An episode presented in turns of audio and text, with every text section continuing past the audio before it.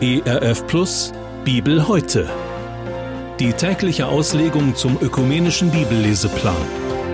Heute im Alten Testament im Buch des Propheten Jesaja Kapitel 11, die Verse 1 bis 10. Und es wird ein Reis hervorgehen aus dem Stamm Isais und ein Zweig aus seiner Wurzel Frucht bringen.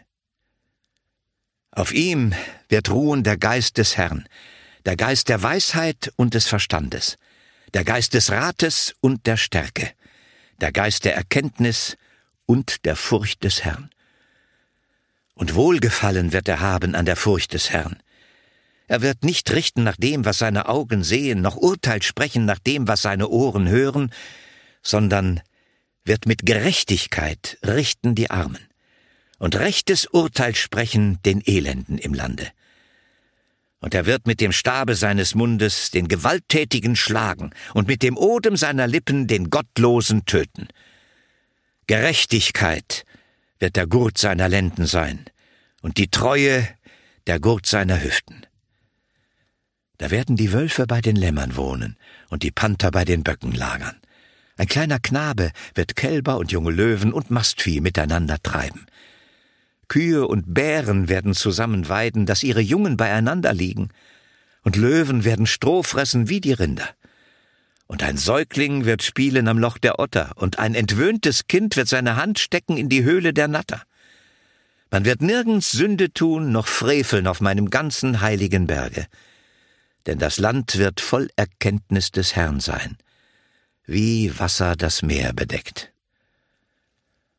Und es wird geschehen zu der Zeit, dass das Reis aus der Wurzel Isais dasteht als Zeichen für die Völker. Nach ihm werden die Heiden fragen, und die Stätte, da er wohnt, wird herrlich sein. Das war der Bibeltext für den heutigen Tag, entnommen aus der großen Hörbibel mit freundlicher Genehmigung der Deutschen Bibelgesellschaft. Hier noch einmal die Bibelstelle im Alten Testament, im Buch des Propheten Jesaja, Kapitel 11, die Verse 1 bis 10. Wir hören jetzt Gedanken von Rolf Röhm aus Wildberg. Die gepackten Reisetaschen stehen im Flur und morgen soll es losgehen. Doch halt, da fehlt noch etwas. Von unseren früheren Flugreisen wussten wir, dass viele ähnlich aussehende Reisetaschen auf dem Gepäckband des Flughafens zur Abholung bereit liegen. Wir brauchen ein Erkennungszeichen, damit wir die Taschen schnell sehen, sagte meine Frau. Deshalb schnallte ich jeweils ein blau-weißes Sicherungsband um die Tasche. Nach dem Flug stehen wir im Gepäckband. Ein Gepäckstück nach dem anderen fällt auf das Förderband. Und wir blicken gespannt auf die meist schwarzen Gepäckstücke, die ihre Runden drehen. Ob unsere Taschen wohl dabei sind? Die ersten Fluggäste gehen schon zum Ausgang und unsere Taschen sind noch nicht da. Es folgen bange Minuten. Doch dann taucht eine schwarze Tasche mit blau-weißem Band auf und gleich darauf die zweite. Augenblicklich fällt die Spannung von uns ab. Nun kann unsere Reise beginnen. Diese Szene stand mir vor Augen, als ich mich mit dem Bibeltext aus dem Buch Jesaja beschäftigte. Auch hier geht es um einen Reiseplan, um Gottes Zukunftsplan für die Welt und wer sich nach von Gott festgelegten Zeiträumen Punkt für Punkt erfüllt. Wann wird der Retter, der Messias, endlich erscheinen?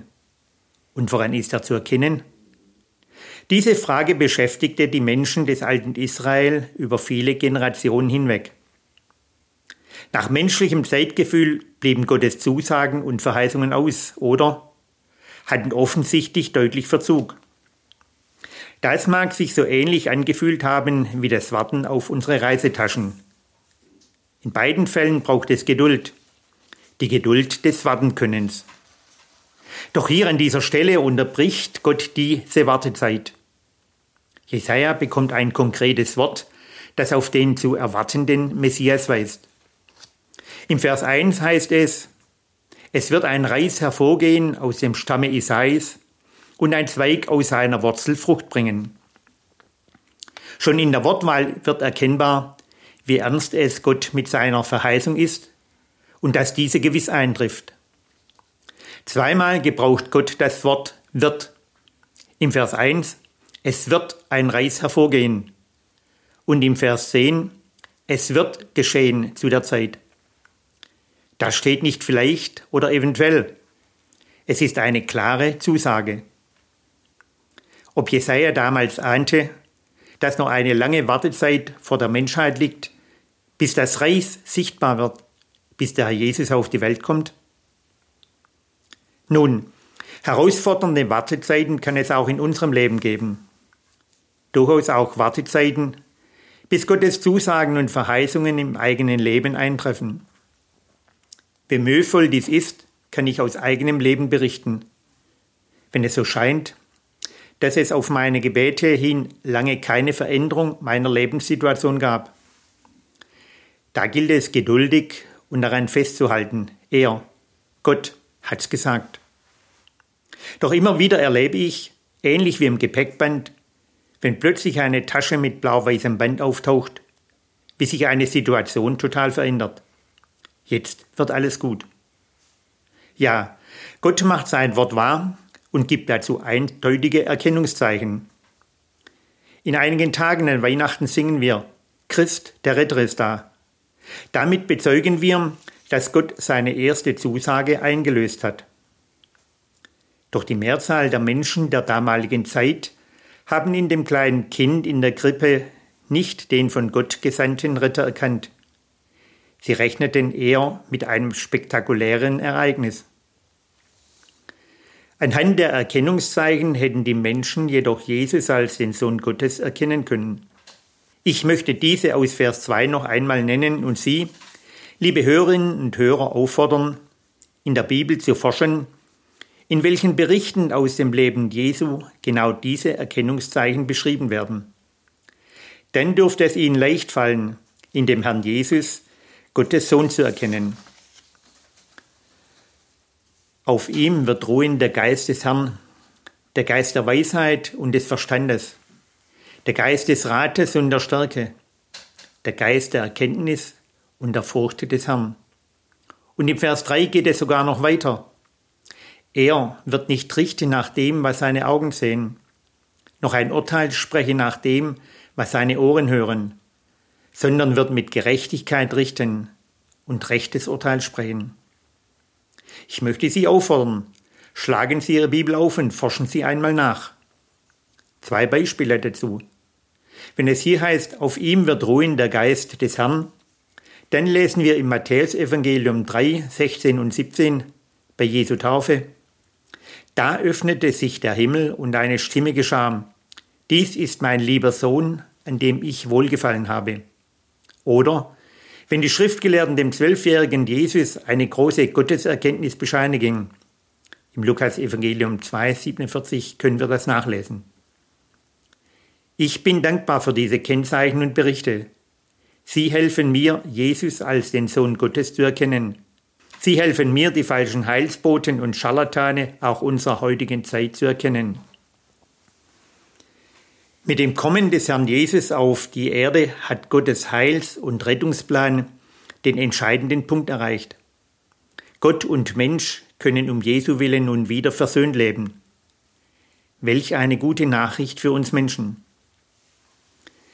Doch entsprechend unserem Text wird deutlich, dass Gottes Heilsgeschichte zwar den Menschen die Tür zur Versöhnung mit Gott geöffnet hat, ein weiterer Wendepunkt für das Tierreich jedoch noch aussteht. Noch herrscht in der Tierwelt das brutale Gesetz von Fressen und Gefressen werden. Auch das wurde uns auf unserer Reise noch einmal deutlich, als wir in einem Flusslauf nach Lachsen fischende Bären erlebten, die ohne Gnade einen Lachs nach dem anderen jagten, um ihn dann zu verschlingen. Hier im Text verspricht Gott, dass auch das noch einmal anders wird. Vers 7. Kühe und Bären werden zusammen weiden. Schaf und Wolf beieinander liegen. Wenn das eintrifft, dann hat Gottes Rettungsplan eine weitere Stufe erreicht. Doch bis dahin gilt es noch zu warten.